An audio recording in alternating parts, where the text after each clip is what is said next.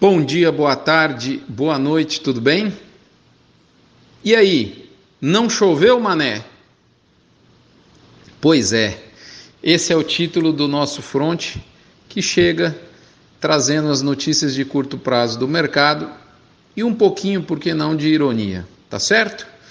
Bom, vamos lá. Essas informações talvez você já saiba, mas não custa lembrar chegam no oferecimento sempre especial de MSD Alflex, Fibro, ProBif Nutron, Amazon Mudas, Tifton 85, UPL com a linha Pronutiva, Cicobi Cred Goiás, Agropecuária Grande Lago, Gerente de Pasto e Asbran. Pessoal, uma satisfação, uma honra, como sempre, estar novamente aqui. Nós estamos numa semana mais curta devido ao feriado. A gente viu é, desenrolar é, nessa semana no mercado muito algo muito parecido, muito próximo ao que nós é, colocamos como como como mais provável destino do mercado na semana passada. Né? A gente, para quem não viu o episódio, até no blog eu posto o, o link de acesso novamente, mas em resumo, eu vou tentar sintetizar o que a gente vê no mercado é uma oferta piorando, uma oferta diminuindo consistentemente e uma demanda que dá algum sinal de melhora, não unânime, isso é importante dizer, há relatos contraditórios, né? alguns falam carne está clareando, outros falam, putz, estou com dificuldade de vender carne.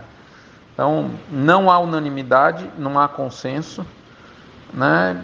mais ou menos como eu disse na semana passada, esse movimento precisa se consolidar, ele está no seu início.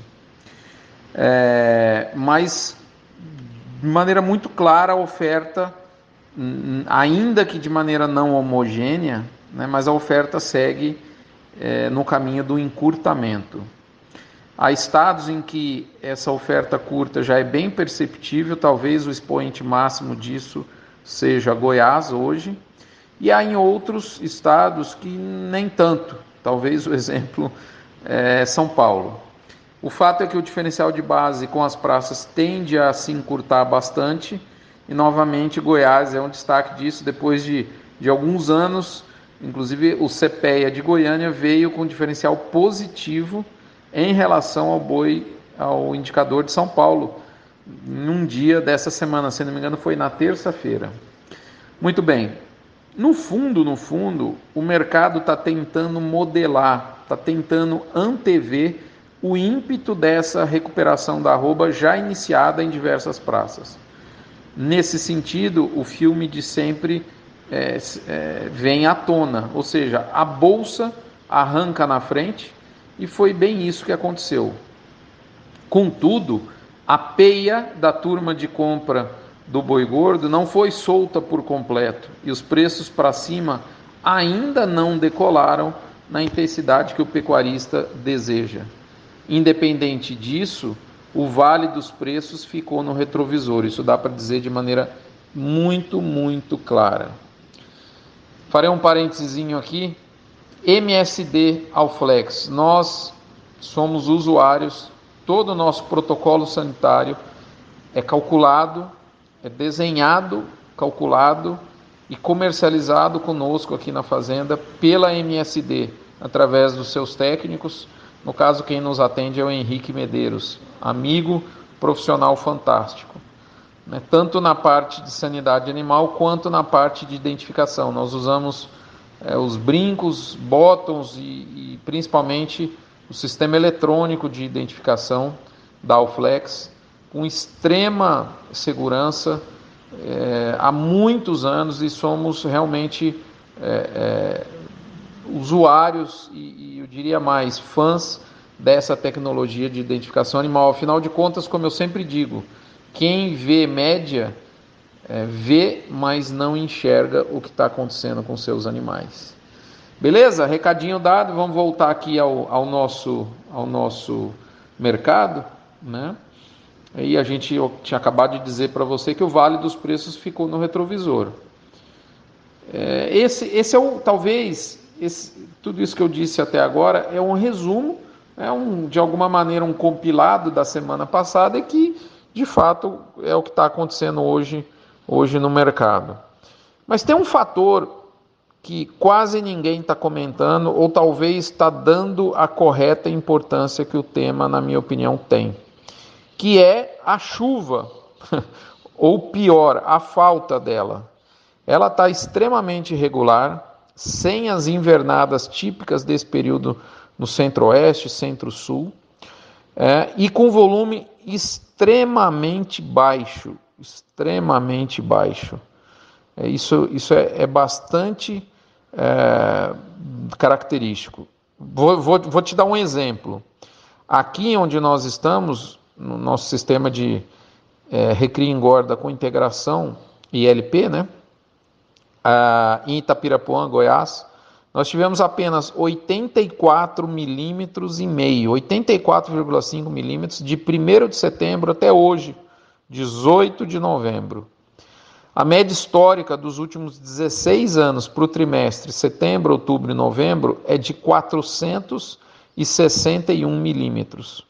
E até agora nós tivemos 84,5, ou seja, 18% do histórico. Ah, Rodrigo, mas ainda não acabou novembro. Sim, ainda tem 12 dias.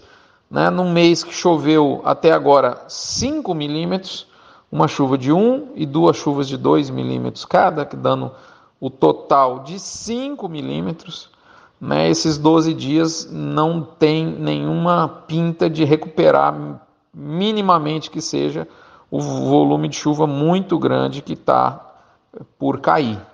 Tá certo? É, o que, que acontece? Qual que é consequências disso na prática? No nosso caso aqui, plantio de capim, que está aqui previsto, ainda não ocorreu. O plantio da soja, verão, não ocorreu para mim e para muita gente aqui.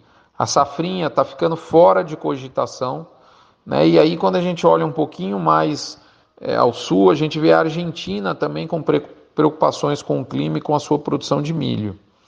Então assim, nunca é demais lembrar, e essa é uma outra é, consequência muito forte, que os quatro primeiros meses da safra de capim, ou seja, 1 de novembro a 28 de fevereiro, aqui na região do Vale do Araguaia, para citar um exemplo, onde a gente está, são fundamentais para o ano como um todo, né? não só aqui, mas como também no centro-oeste inteiro, sudeste e norte.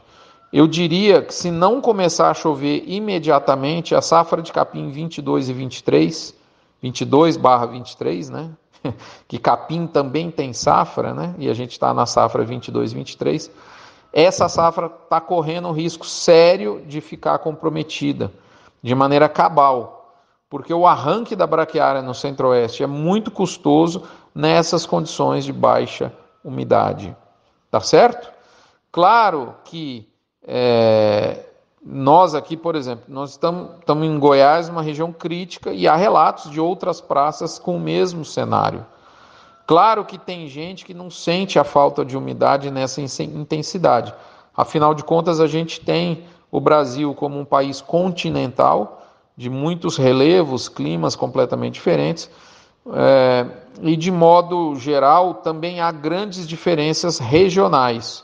Eu diria diferenças inclusive intra-regionais, dentro de uma mesma região. Não raro, fazendas vizinhas têm chuvas completamente diferentes. Hoje mesmo escutei uma região muito próxima a mim que ontem caiu 135 milímetros. Ontem foi uma confusão na fazenda, é, deu enchente em córrego, está a poucos quilômetros em linha reta aqui da fazenda, e nós tivemos 84,5 desde setembro, moçada. Assim, olha, olha a discrepância que tem dentro de uma mesma região.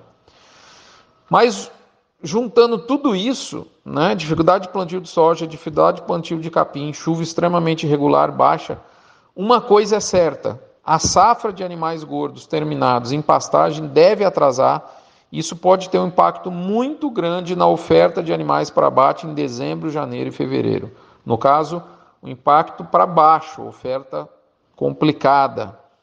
Fique com o seu olhar atento. Para a gente finalizar, já que eu comecei falando, não choveu, mané? Né? Da onde vem esse título?